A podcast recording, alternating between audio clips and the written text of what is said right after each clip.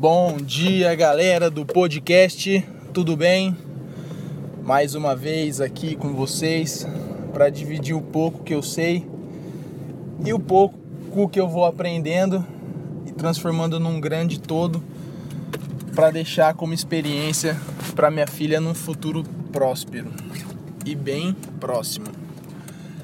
Eu queria hoje falar para vocês algo que eu aprendi durante esse período de impeachment, onde as pessoas têm condenado muito, por exemplo, o Chico Buarque. O Chico Buarque, ele tomou uma atitude de defender o governo da Dilma. Eu não quero entrar nesse mérito.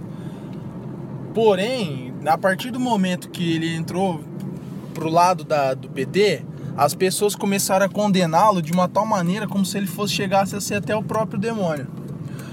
Mas o que as pessoas esqueceram, isso que é o mal do brasileiro, é que o Chico Buarque foi um dos pioneiros da música popular brasileira.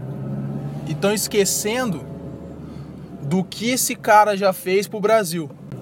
Outro exemplo, isso fora da política, indo para o mundo do esporte, muitas pessoas do meio do esporte, da diretoria e tal, não gostam do Abílio Diniz porque ele dá muito palpite dentro do São Paulo. Só que ele nunca patrocinou o time. Então, para muito torcedor são paulino, ele é um xarope, ele é um cara chato, entendeu? Ele é o, perdão da palavra, um bosta.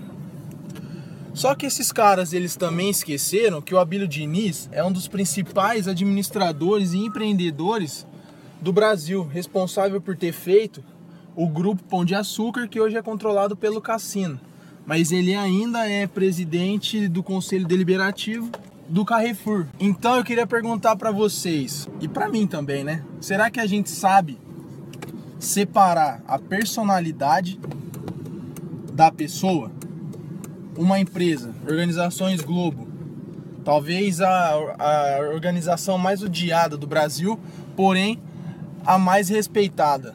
Para quem não sabe, a Globo é uma empresa familiar que ela foi fundada pelo Roberto Marinho há sei lá quantos anos atrás.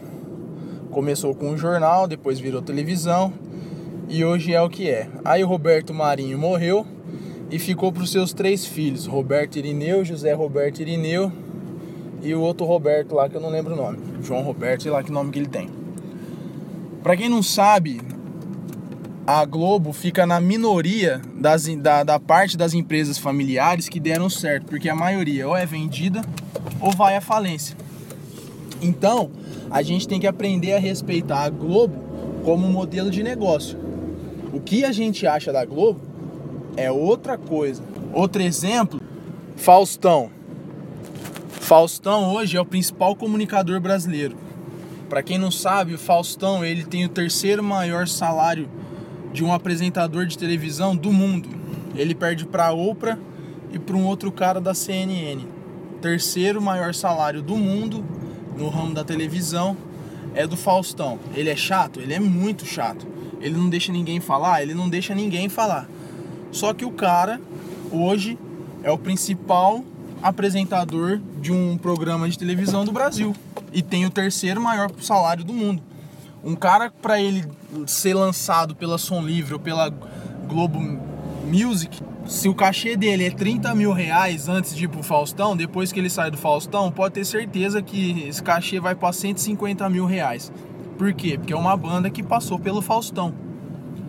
A Globo, quando ela quer dar credibilidade para um ator, ou ela quer levantar um ator ou algum programa dela, esse programa, esse ator, sei lá o que da Globo, passa pelo Faustão. Porque se passou pelo Faustão, é sinal de que tem toda a credibilidade. É a mesma coisa você pegar uma marca fundo de quintal e colocar a Gisele Bündchen para fazer propaganda. Só da Gisele Bündchen estar tá lá, a marca vai valer pelo menos 10 vezes mais.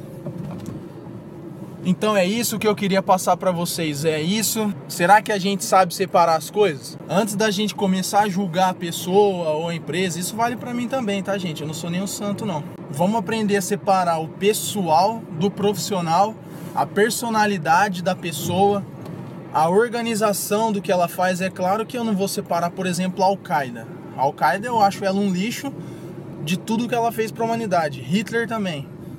Apesar de, de ser uma pessoa extremamente culta, vegetariana e tudo mais. Mas ele só fez cagada. É isso aí.